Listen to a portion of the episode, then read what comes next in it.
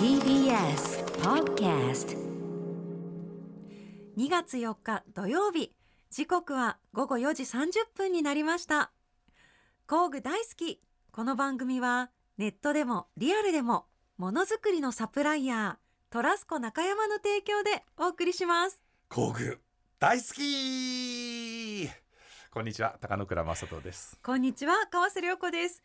工具大好き上質工具専門店ファクトリーギア代表の高野倉正人さんとともにお届けしてまいります、はい。高野倉さんよろしくお願いいたしよます、ろしくお願いします。そしてなんと昨日、はい。高野倉さんお誕生日を迎えられたそうで、はい。おめでとうございます僭越ながら私事ではございますが、えー、本日還暦一発目の放送となります、えー、えー、引き続きよろしくお願いいたします。はい。赤いちゃんちゃんこで生まれ変わってゼロ歳からのスタートでございます。また、はい、頑張らせていただきます。はい、うん、すごいいやいやいやいやいやいや。還暦なんです還暦ですよ。知らなかったです。い。やいやいやいやいやいやいや。お若すぎます。いやいやそんなことないです。まあちょっと脳がねちょっと頭の中がまだちょっと60歳いってないかな。6歳ぐらいかなって感じ。いやいや。はい。どうですか還暦は？いや結構ね、うん。いけるねまだね、うん、まだやれそうなんか。ライトだな。そうそんなにじじいじゃなかったってことが気づきました。60歳頑張っていきたいと思います。いやーすごいです、はい。でも本当楽しみですね。なんか高野岡さん今年もなんかいろいろ考えてることいっぱいありそうですもんね,、いろいろ始まりそうですよ。いやいいですね、はい。昨日は節分ではい。誕生日迎えて、はい。今日は工具大好きで、はい。今週もよろしくお願いいたします。願いします。はい。でゲストはですね、うん。先週に引き続き、はいバンライフビルダーの鈴木大地さんですね、うん。ねえ楽しみですよいい今日も。ね本当ですね、うん。どうですか？60を機にバンライフも。いや僕でもほら、ね。バンライフはさ、まあ、うん。新しいさ、うん。なんていうのか生き方の始まりでね、うん。結構60歳で始めてみるのはいいかもしれないけど、はい。僕はその先のまたねやりたいこといっぱいあるから。ね、鈴木大地さんにこう影響を受けながらいろいろ楽しいことで、今日きっかけにまはい。た始めたいなと思いますよ。いいですね。本当、うん。今日の放送をきっかけにね。始める方もいるかもしれないので、また楽しみですね今週はい、も。楽しみです。はい、さあ、はい。今週も鈴木さんにお話聞けるのが本当に楽しみです、では今日も明るく楽しくスタートしましょう。はい、それでは皆さんご一緒に 工具大好き。TBS ラジオ工具大好きは工具専門店ファクトリーギア代表の高野倉正人さんと私川瀬良子がさまざまな工具好きな方をお迎えしたり工具や DIY に関する面白いお話を伺ったりする番組です。今週のゲストは先週に引き続き株式会社アース代表取締役でバンライフビルダーの鈴木大地さんです。お楽しみに。TBS ラジオ工具大好き川瀬良子とファクトリーギアの高野倉正人がお送りしています。さあ早速ですがゲストの方お呼びしたいと思います。先週から引き続きのご登場です。株式会社アース代表取締役でバンライフビルダーの鈴木大地さんです。こんにちは鈴木大地です。はいよろしくお願いします。よろしくお願いしはい、もう一回ね言いますよ、はい。この鈴木大地さんは水泳の鈴木大地さんではなくてバンビルダーの鈴木大地さんです。はい。でもう一つ言いますと、うん。あの水泳やってた鈴木大地さんがバンビルダーになってわけではなくて、わけではなく。えー大工さんだった鈴木大地さんがバンビルダーになった。はい。ということで皆さん誤解なく、ね、そうですね。ここ大事でございます。本当にはい。大事なところですよね、先週はねそのキうん。ャンピングカーとの違いみたいな、うんうん。キャンピングカーの場合はどういう定義でしたっけね？えっとキャンピングカーの場合はまあ移動したりとか旅行でその旅先でまた新たな空間作るみたいなそうそうそうそう。合ってます？あのうん、大丈夫だと思います。バン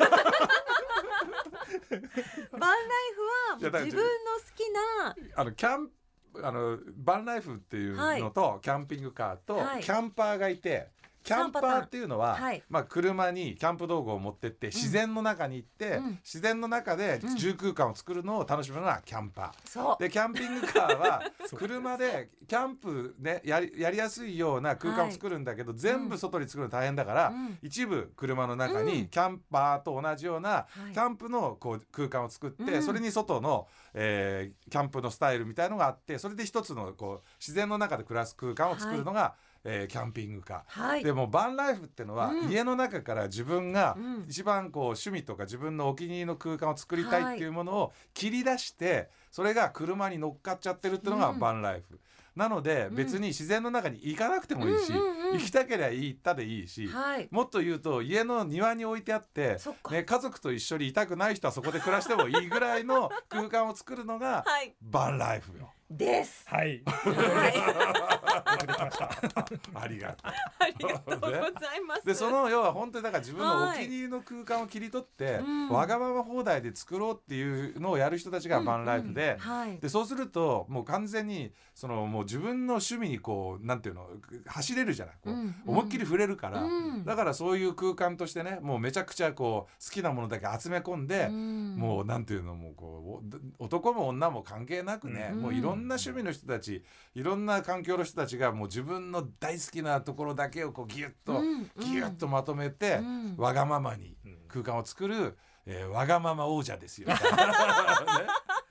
ってことですよね。その通りです。はい。わがままわが大工さん。ままわがまま第一です。ね、そうそうわがまま第一。まあでもそれがねバンライフのだからもともとまあ先週も話したけど、うんやっぱり自分の生き方とかね、うん自分のその生活とかに自由に、うんいろんなものに縛られずに、えー思いっきりこうね楽しく、ん。えー人生を送りたいっていうものを詰め込む、うん。えーぶ文化がね、まあ、アメリカとかヨーロッパなんか結構ねああの車だけじゃなくてヨーロッパとかアメリカに行くと今度は川とかあるとうん。川でね船の中にそういう空間作ってる住んでる人たちもいっぱいいて。だからそういうふうにねもう自分が行きたいところに好きな空間をつ作ってえーっていう人たちがいいっぱいこうはいいるわけですよ。はい。でも日本って国土が狭かったりそのなんかこう一つの家とか土地っていうものはすごい大事だったりするのでそのバンライフの文化ってあんまり広まってこなかったんだけど、うんうんこのコロナでもう通勤とかなくなったし、うん。駅地下関係なくなったきたし、うんっていうのになるとやっぱりもっとわがままに自分がうん。生きていくことって何が大事なのかなってことをこうね、うん。ギュッとこう詰め込む場所として、バンライフっていうね、ん。僕もこれ今回学びました。そううんなん。だよ結構あやふやだったからさうん。分かんなかったけどね。結構あの高野倉さんのうんさっきのあのあのなんつううんの還暦の話あったじゃないですあか。はいはいはい。あの話からのあれなんですけど。そうなんですよ還暦なんですよね。そうですそうそうそう戻していただいてありがとうございます。昨日誕生日っていう感じですよね。でそのあのなんだろうゼロからスタートって話あったじゃないですか。うんで僕のやってる業界もそうなんですけど、うん。あの僕もあの結婚してた時期があって、うん。ゼロからスタートになった時があったんですよね。うん。なるほど。まあマイナスからののスタートがあったんですけど、うん。そういう人結構多いんですよ。うん。ああやうん。やり直そうみたいな。そうなんですそうなんです。よ。はい。うん。なんかもっとやっぱその今までできなかったことだったりとか、まあ一人になったからうんできることだったりとか、確かに。ちょっとなんかやっぱ挑戦をするっていう意味でうん。やる人も結構多いですね。へ不思議ーななんかねでもバンライフっていうその生活をするためのバンっていうのは一つのものだけど、そのこれからのまあそうバンは一つのものなんだけどなんていうのかなこうもう考え方とかね、うん。生き方とかっていう要はそのほらものではない、ほわーんとした概念とか価値観みたいなものを大きく変えるための一つのきっかけになるものって感じしますよね。うんそうですね。ものを変えることで自分の考え方が変わったり生き方が変わったりするっていうか、うんうんまあ今みたいに生き方を変えるためにうんものを変えていくとかいうのでバンライフっていううん。そのなんていうのかなこうをするための一つのバンが出来上がるっていうのもあるのかもしれないけど、うん。なんかすごい新しいね感じがしますね。本当ですなんかねね。今風っていうか。うん。うん。自分で作っていくっていうところにも夢がうん。ありますよね。そうですよね。え大地さんは大地さんって言っちゃったけどさ、はい。なんかまあ大地さんははい。この後なんかこんな感じのバンライフの空間を作っていきたいみたいなのってあるんですか？ああそうですね。あのーまあ僕ももうすなんだろうもう何十代と今ね、うん。そういうなんだ人からの依頼でオーダーで空間作って、まあ、自分の車も含めてなんですけど、うん。作ってきたんですけど、まあ、ちょっとこう飽きてきたなってところがあって、うんうんうんうん。あのこの春にちょっと新しい車を購入する予定があって、はい。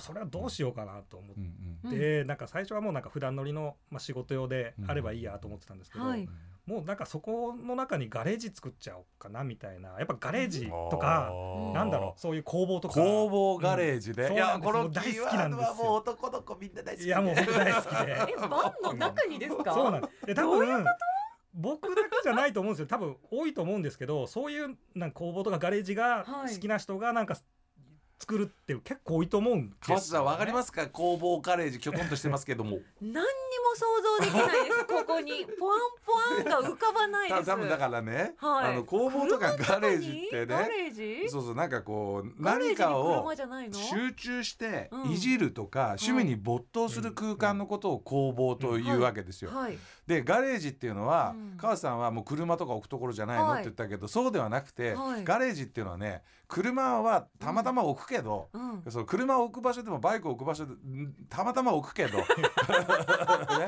だけどその大好きなものを詰め込んでおく場所なの。はい。でねでガレージがあるとうん。例えばその家の中に、うん。ね、こう趣味があるじゃん。お父さんとかさ、うん。あと子供も部活始まって、うん。あのサッカーやったり野球やったりとかお父さんも釣り行ったりとかね、あのテテニスがゴルフだってあるでしょ？はい。はいでそれがねもうこう家の中に散乱すると、うん。どこが寝場所でどこがあのごおもちゃ箱なのか分かんないじゃない。はい。それを全部ガレージに詰め込むわけですよ。うん。そうすると家の中がすっきりするでしょ？はい。でガレージに行った瞬間にもうそういう趣味人はもう今日も遊ぶぞって思うわけですよ。はいはい。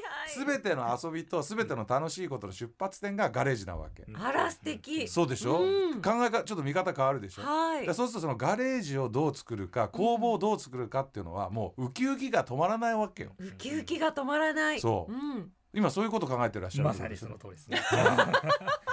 本当もう要はもう僕も仕事柄ね商売道具で工具とあのはい。電動工具も使うんですけど、はいもうなんだろうやっぱコレクタコレクター気質もあるんですよね、きっと。うん。もうそれが、揃えたくなるまあ、並んでると、はい。もうなんかそれだけでなんかウウキウキですよね。ああそう。楽しいんですよ。ワクワクウキあウキですよ。ちょっと俺今日あれだ今からちょっと講義になるよ今。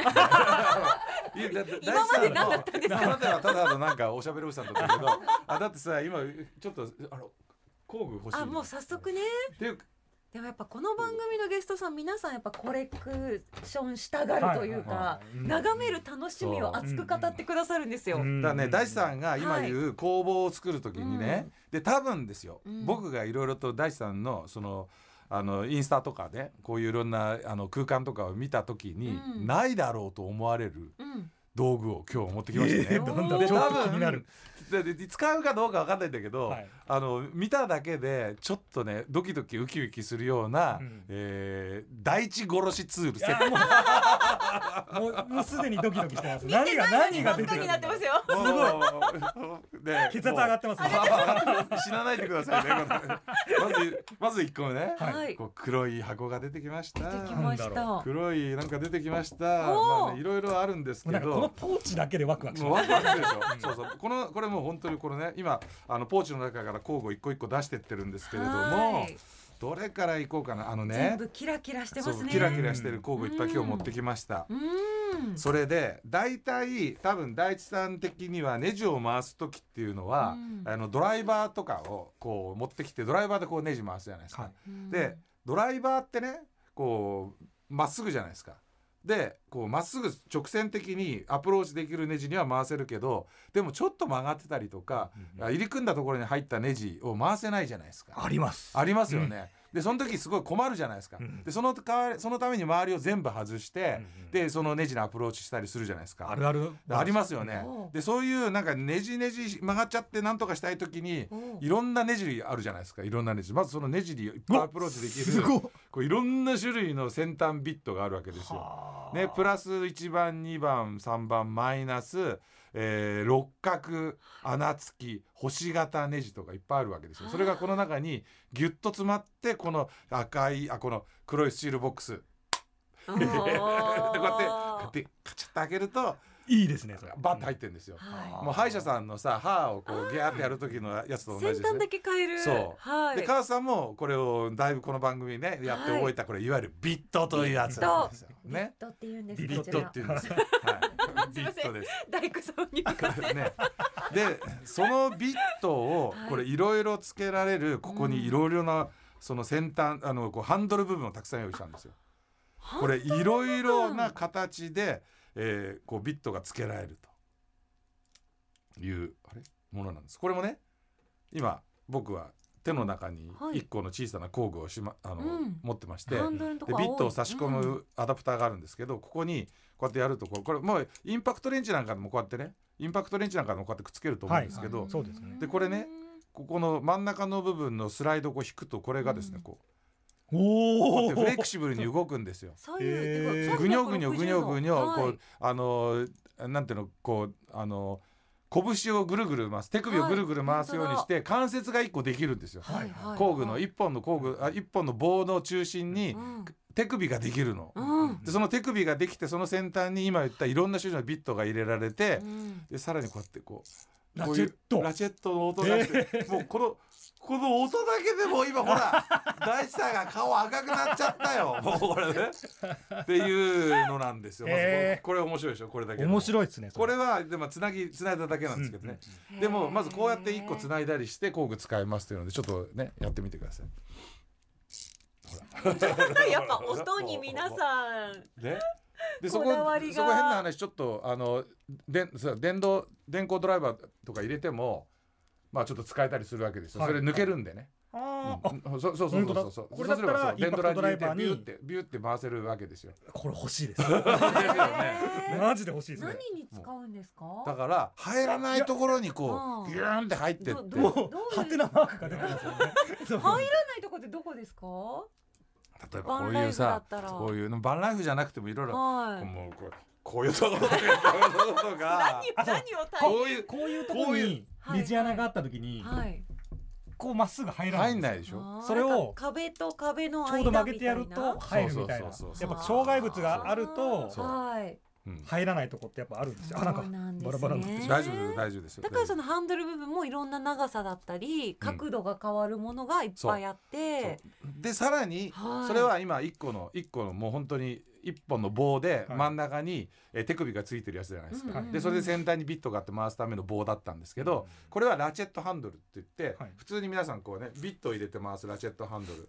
なんかちょっと小さめですね。そうです。うん。これ普通のラチェットハンドルよりもちょっと小さめなんですけどこうやって入れて、こうやってまあ普通に普通のラチェットハンドルですよ、うんあの頭の部分にビットを入れてハンドルを回してはい。こう使うものなんですけども、ね、この、ね、番組で途中で出てきます。首が曲がる。うん。首が曲がる、ねこ、首が曲がると、はい。狭いところに入れてこうやって使うこともできるしっていうやつでうん。これを比較的まあこうやって首曲がるやつあるじゃないですか。うんうんなのでちょっとね大地さん的には「青知ってるよ」ぐらいの感じなんですけど、うんうんうん。でもちっちゃいからはい。でもネジが固着しちゃってる時って、うんあの力が入んなくて困るじゃないですか。でそういう時はこれをこうエクステンションで伸ばすとうん。長くなるんでうん。力をかけてビュッて回すことができると。うん。でもこういうふうに回すこと長く回すことができるし奥まったところにもアプローチできますよっていうものなんですね。うん。でもこれだと結構スペース的に入らないとこもあるの。こんなんこんなこんなこんなになっちゃってると。うん。でこれ外しましてこうやってこうこう入れるとこういう使い方もできる。んですよおーそれはこういう使い方も。それはすごいですね。でさらにこう何が変わったか今説明できなかったです。あのエ何クステンションをつが違うんだけると L 型でものすごい長い L 型レンチができて、はい。奥にアプローチして回すこともできるというあれなんですね。なるほどこれはね YouTube 見てください。ラジオで説明できないから。難しいですねやっぱ言葉だけだとでさらにへラチェットヘッドのところにこのようなエクステンションバーを入れてな、ま、こういうふうに首を回せられるんで、えー奥まったところにラチェットのヘッドの先端から延長棒をつけて回すことができるんですよ。でそうするとこうやって回せますよね。いろんな角度で回せますよね。でもえっ、とねこれが入らない L 型が入らないっていう時はこのここにねここだよマークがあるんですけどこここだよマークってこれこれねこれこれ線がピュッと入ってる。印線がここに白い点々があるところを合わせるとお型になっちゃってーこれ T の字抜いになった。てこうするとはい。こうい見たことあるみたいなそういうそう、ねこういう L 型にはいはい。もなるというので、あのカースさんが非常に困った顔してるんですけど、タケこれはねコプターになった。そうタケコプターにタケコプター。だからねあのまあいろいろ言ってラジオ聞いてらっしゃる方も多分頭の中見えないからクエスチョンマークだらけだと思うんですけれども変幻自在にハンドルが形を変えてうん。いろんなあの状況の中でも使えるうん。いろんなネジをそれ1セットで使い使い分けられるっていうウルトラセットなんですよ。もう多分大地さんはそれ1個あれば、えー、多分ねずっとそれでガチャガチャしながら、うん。あれこんなことできるん車一台作れちゃいますね。いや車一台作れないそう四角いボタンを押してもらうと開きます。下ボタンを押しながら上に開けると。あはいはいはい。そこにある全てのビットをいろんな場所に差し替えながら使えるので、もういろいろなねもう本当に今まではここもあそこも探してあの隠しあの外してたっていうところはい。外さなくてもアプローチできると、うん。っていうセットなんですよ。うんで30個ぐらいそれ以外に、まあ、今日いろいろ持ってきたんですけどあのうちのお店に来ていただくとこういうねものすごいいろんなアタッチメントのハンドルがあるんで、うん。それをとっかひっかいとっかひっかいしてるうちに、うん。ずっとニヤニヤしながら多分ね、うん。あの半日いるタイプのお客さん。ですね。見たことあるこういう人。見たことある。もうなんかこういう並びだけでうん。もう見てて気持ちいいですよねこういうなんかそうそういろんな種類のものが並んでね多分ねあの大地さんは、はい。あの大工さんのご出身なんで、うんうん。こういう工具あんまり見たことないと思うんはいですよ。はいはいはい。で多分大地さんが今まですごいねこの道具がいっぱいある空間を作られてるんです,、ですけどこれって僕がもう見た瞬間にやっぱり大工さんの道具類だなと思うわけ。そうですね。すごいそう日本の大工さんの道具類だなって言って、はい。でファクトリーギアはどっちかっていうと、はいその車とかさっきおっしゃったようなガレージで車やバイクをいじる人とかあとは最近はアメリカやヨーロッパのいわゆるカーペンターの人たちが使うような道具が集まってるんですよ。でそうすると、うん。ファクトリーギアで道具を集めると、あのガレージを作った時の空間がうん。もう、なんていうのかアメリカンカーペンターだったりアメリカンメカニックだったり、うんそういうなんかちょっとねメカメカしい感じとか、うんうんうん。ちょっとこうあの外国の匂いがするうん。空間がうん出来上がる道具が集まってですよ、はい。ファクトリーギア来ていただくと。もうその話を聞きたかったんですねどうしてもやっぱ、はいまあ、ここにあるのって、まあうんこういう言い方は分かんないですけどやっぱ日本のホームセンターで買えるような、うんまあ、僕手道具を欲しいんですけど、うんやっぱ日本のホームセンターにあるようなやつだと、うんなんかあんまり映えないんですよね、海外のってうんかっこいいんですよ、うんそうそうそうまあ色の使い方とか、ねそうなんですそうはいなんです、これは僕はね多分ねうん。ずーっといろいろ色を研究してきたわけですよ工具作る時に、うんうんうん。そうするとねやっぱりねアジアで作る赤とあのねあるんですよちゃんと色番号色番号合わせてもうんやっぱりちょっと違う違うのは光たあと太陽光とかいろいろあると思うんですよ。うん。紫外線の量とはいかはいはい。はい。あと電球どんなのが使ってるかとかあると思うんだけうんどだからそういうこともあってうんそのアメリカとかで見てあのいいなと思う色がうんうん。日本帰ってくるとないんですよそういう道具が。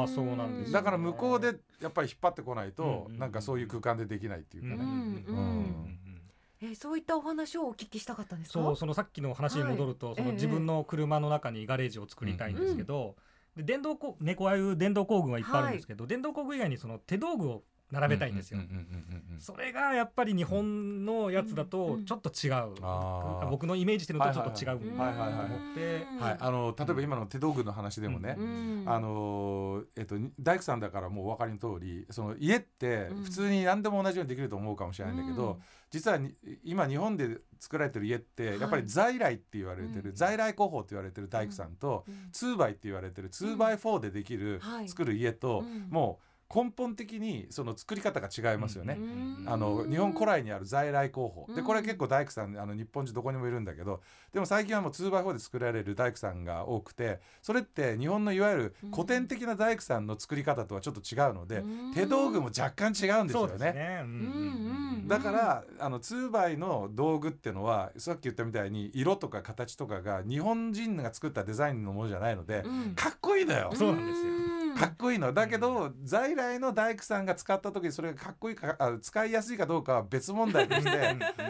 ただかっこいいですよね。そうなんですよね。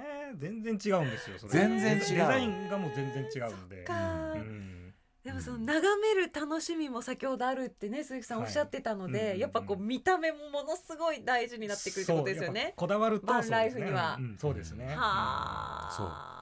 だからそれお手伝い多分ねうちに来たら、わーっていうあの出会いはあるかもしれません。あ本当ですか。うん、やっぱりそのねあのイタリアとかね、うん。えーこの間もいあの行ってきていろいろ見ましたけども、うん。イタリアの工具にはイタリアの香りがするし、うん。ドイツの工具にはドイツ人っていう、はい。あの、はい感じがするし、はい。アメリカ人のね作った工具アメリカンなね あのねテイストがあるんですよ。でうん。でそれがなんかもう機能もそうなんだけど、うん。機能ももちろん面白いけど、はい。でも自分のその雑貨を選ぶのと同じように工具を選ぶっていうのは、その趣味のね、はい。まさにバンライフの、うんえー車作りの中ではすごい大事な要素なんじゃないかと。うん。大事ですねやっぱり。うん。そこにストレス感じたくないですもんね。ねやっぱり、ううん。んいや大地さんはハマるなうち。すぐ行くんじゃないですか お店ファクトリーギアさんに。うんあのなんか5時間ぐらいとか取った方がいいと思います。長い。本当よねね本当に。もしかしたら多就職しちゃうかもしれない。かもしれない分いらっしゃいませって。言って今お願いしますって頭を下げてましたよくあのだって僕もそうだけどやっぱ工具の空間の中にいるだけで心地いいですからね。そうですね。こういう方は。ね。うん。か。でそれでさその工具今みたいに僕もそう大地さんこうやって工具の話してさこうやって共感されてるこの、うんこう顔見るだけでもうねハッピーだもんね。うん。しかももう大工さんだからね全部わかりますもんね。そう。うん。ねだから工具を見た時にうん。自分の頭の中でこう作業をイメージするじゃないですか。はいはいはいあれが楽しいですよね。そうですね。うん。パズルとかと似てんのよだからうん。工具選びって。あそう。と言い忘れたんですけど僕大工って言ってるんですけどその僕電気もえ？えっと、水道も、うん。要はそのなんだろう住宅の一式じゃないですけど、うん。やるんですよ。だえからー、全部でだからその分工具が多いんですよ。あー全ありとあらゆる 対応ができるようにそうなんです。最だから強大工って木工だけじゃないんでやっぱこういう手道具がやっぱり必要になるんですよね。ちょっと先に言っときゃよかったんですけど。就職してくださいよ。最強のね ねルーキー現るって感じですよねルーキー現るですよ。いや僕はだからさ本当にあの千葉の海沿いに、はいもうあの30年以上前に作った家があってその古い家をリノベしながらとしながらガレージ作りながら畑作りながら庭作りながらもうそのこう本当にこう好きなものだけをずっと手で作っていくって空間を作ってるんですよ。うん最高じゃないですか。だからもうそれは多分さっきあのそれはやっぱりそのバンライフの先にあうるんなんかこう家を作っていく。うんはいはい。で家を作って庭を作ってその自分の一番心地よい空間を作っていくっていうそのあのなんていうか今まではどう機能的に生きるかと快適に生活するかがちょっとなんかね暑かったり寒かったりしてもいいからうん。やりたいこととかをこうギュッとねキャンプとかもそうじゃないですか。基本的にはホテルに泊まった方が楽だもん。ね。うん。でもあのちょっと不便な環境の中を工夫しながらうん。快適にしていく楽しさがあるっていうか、なんかね究極はだから多分家作りたいですよね、やっぱりね。そこですね。ね。行き着くところは。そう。でそうするとなんか道具とか工具っていいのがこうまたそのその時の自分のこうさ、うん。驚きとかさ、うん。いやすげえ、うん。こんな道具があったんだとかね、ねでそういうのがこうやっぱり自分の工具をこう海外から引っ張ってくるはい。モチベーションになったり自分で開発するモチベーションになったり、ん。っていうのがやっぱあるから、うんうんうん。ねいい。なんかバンライフ全然想像できなかったんですけど、うんめちゃくちゃ素敵だなと思いました。本当ですか？はい、うん。いいですね。だってさ母さんもほら野菜とかさ畑作りするじゃない、うん。だからそれもつながってんのよ、うん。基本的には。思いました、うん。畑の一角にバンを置いて、うん。その中を自分の好きな空間にっていうのは、ちょっと憧れますそう。ねあのマイクワとか並べて。おっしゃる通りあのヨーロッパなんかとかも最近アメリカも流行ってると思うけど、うん。自分の家以外に近いところに畑を借りて、うん。日本でも今流行ってるんだけど、うん。でそこにおっしゃった通り小屋を作って、うんうんでそこに自分の好きな空間を作ってる人たちすごいいっぱいいますよね。い。ますね。うん。そうしかも移移動させなくていいっておっしゃってたじゃないですか、はい。先週も。その、うん。あえてこう移動するんじゃなくて置いといて中で楽しむっていうふうにうん。もうん。楽しみ方があるっておっしゃってたんで、うんペーパードライバー講習行かなくてもいいんだなと思って。だから小屋作っちゃえばいいんだよ。こういうバンがいいですバン そこはバンで作らせてください。じゃあこの番組では川瀬良子のドライバー募集しますから、ね、運転できないから、ね。川瀬良子の寝床を運転してくれるドライバー募集するって言ってね。ね。まずそこからですね。そう。いやいやペーパードライバー講習じゃあ行きます。行くんだ。たまにはバンを移動させます。曲がれないじゃんだけど細かい道そうなんですよ。駐車できないんですよ。駐車できないそんな話はいいんですよ。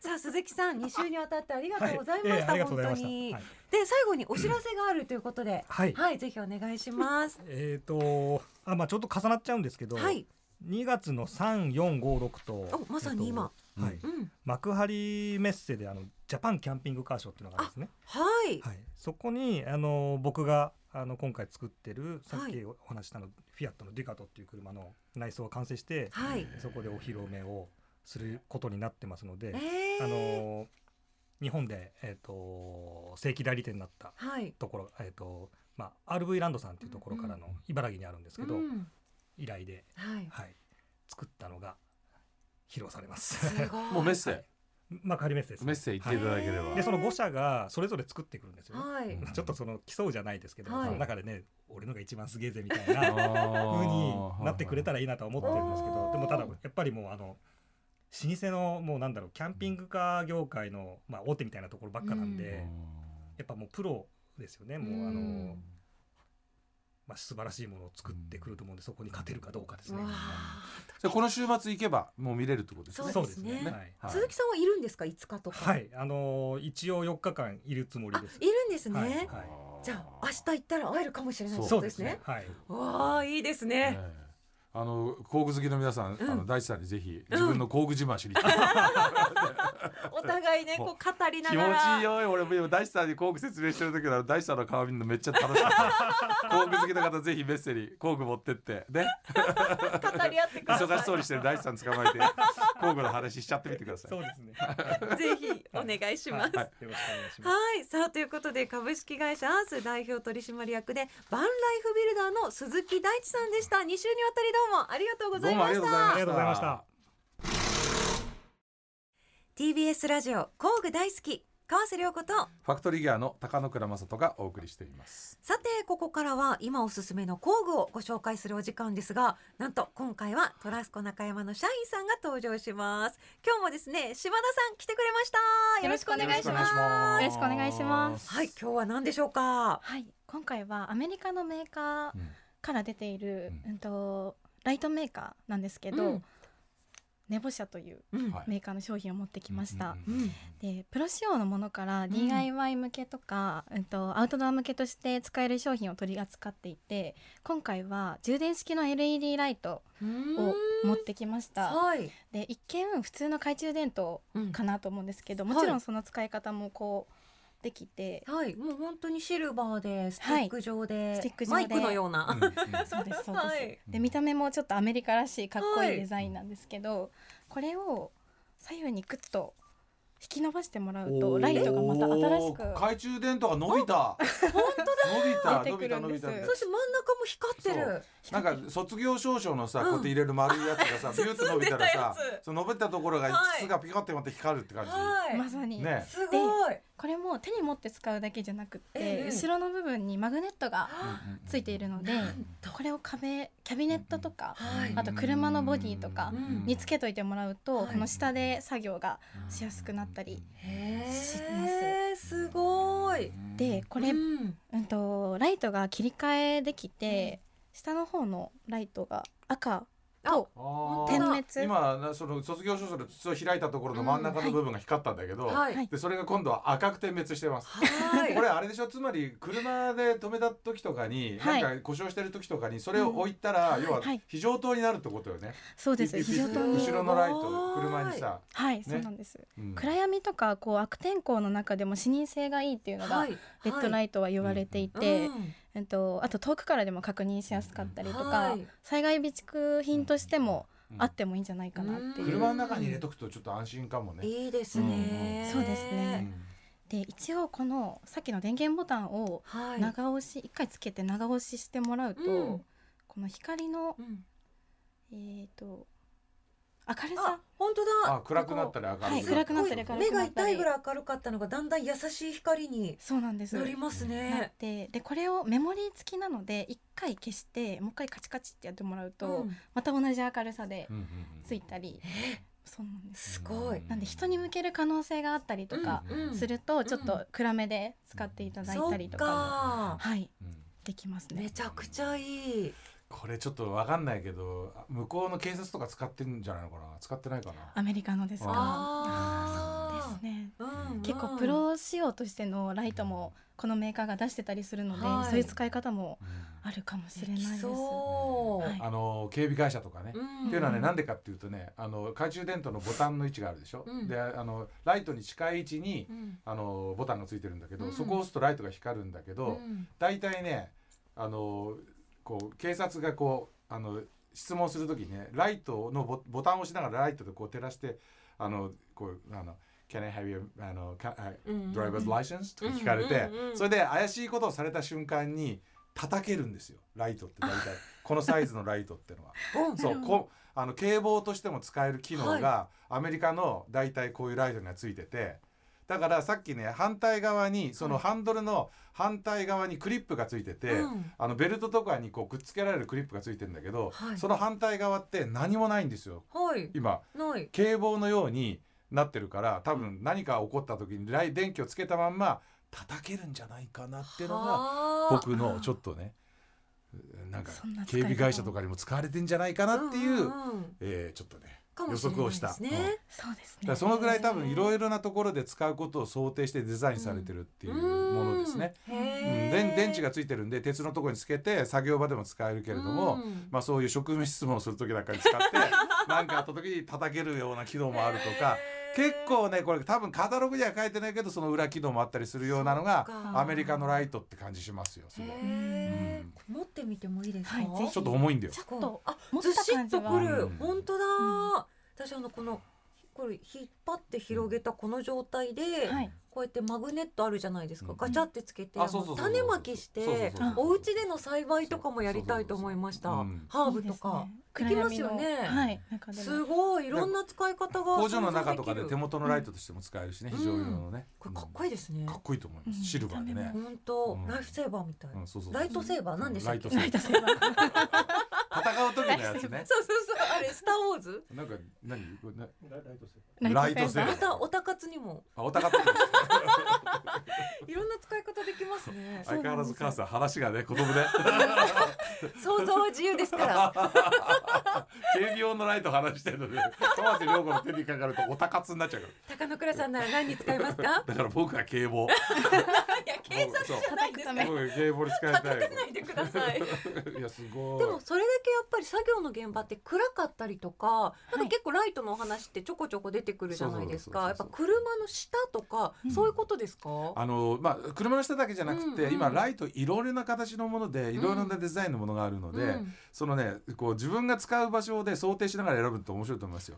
これは結構太くて大きくってであの明るさもあるし、はい。今みたいにこういろいろな使い方ができるっていう部分で言うと、うん。タフなねアメリカン懐中電灯って感じなわけですよ。うんうん。だからやっぱちょっとその辺はね、うん。なんか皆さんも選ぶ一つのうん。こう選択肢としてね、考えてもらえればなと思いますね。そうですね。はい。本当に多様な使い方が。うん、ねえ、はい。しかも懐中電灯がこんなにかっこいいっていうのがびっくりでした。アメリカもんですからね。ねえ、しかも充電式で LED。そうなんです。すごいでですね。はい。一応先端もはい。光の4倍までズームが可能なので。あー狭いところでもね。はい。はあ。うん。光のズーム。光のあの広がり方を変えられるの、はうん。え、だから狭いところに行ってはい。こうもう本当にズームしていってそこを集中的に明るくしたい時なんかは使えるしより広い範囲でひら照らす照らしたい時はそういう照らしあの広がり方もできるいろんな使い方できますね。と、はい、思います。重いんですけど機能はすごく詰まってる商品なんです。ありがとうございます。ありがとうございました改めて商品名をお願いします。はい NEBO 社の充電式 LED ライト Franklin Slide っていうはい。商品ですはいフランクリン。フランクリンフランクリンだよ。覚えました。フランクリン。はい、ということで、トラスコ中山の島田さんどうもありがとうございまし。たありがとうございました次回も楽しみにしていますお。願いしますさあ、あっという間にエンディングですね、高野倉さん。本当にね。はい。でもカースさんもほらなんかちょっとさ、うんねやれそうな気がしてるでしょ？すっごい欲しくなりました。ねやれないかもしれないけどで、うんそのバンライフみたいな生活はしてみたいと思ったよね。イメージジだけはねすごいできてます。ね、はい畑のそばの畑のそばに。ね、川瀬の寝床、はで 作ってみましょう。休憩所？休憩所。でもいいですね。その、うんなんていうんですかね、車バンから選ぶ楽しみもありますし、中をどんな風にしようかなとか、うんプラスアルファのね、お家のようなお部屋のような。うんだからもうだって自分の大好き空間を作りましょうっていうキャンペーンですからねバンライフっていうにしてもいいんですもんね。うん何にしてもいいんですから、はい。夢広がりますね、広がりますよ。うん。ありがとうございました、い。次回のゲストの方楽しみですね。どんなお話が聞けるんでしょうか。は、はい次回も皆さん楽しみにしていてください、そして高野倉さん来週もはい。よろしくお願いいたしよろます、しくお願いします。工具大好きここまでのお相手は川瀬良子とファクトリーギアの高野倉正人でした。また次回。工具が今よりももっと好きになっているあなたとお会いしましょう。さようなら工具大好きこの番組はネットでもリアルでもものづくりのサプライヤートラスコ中山の提供でお送りしました。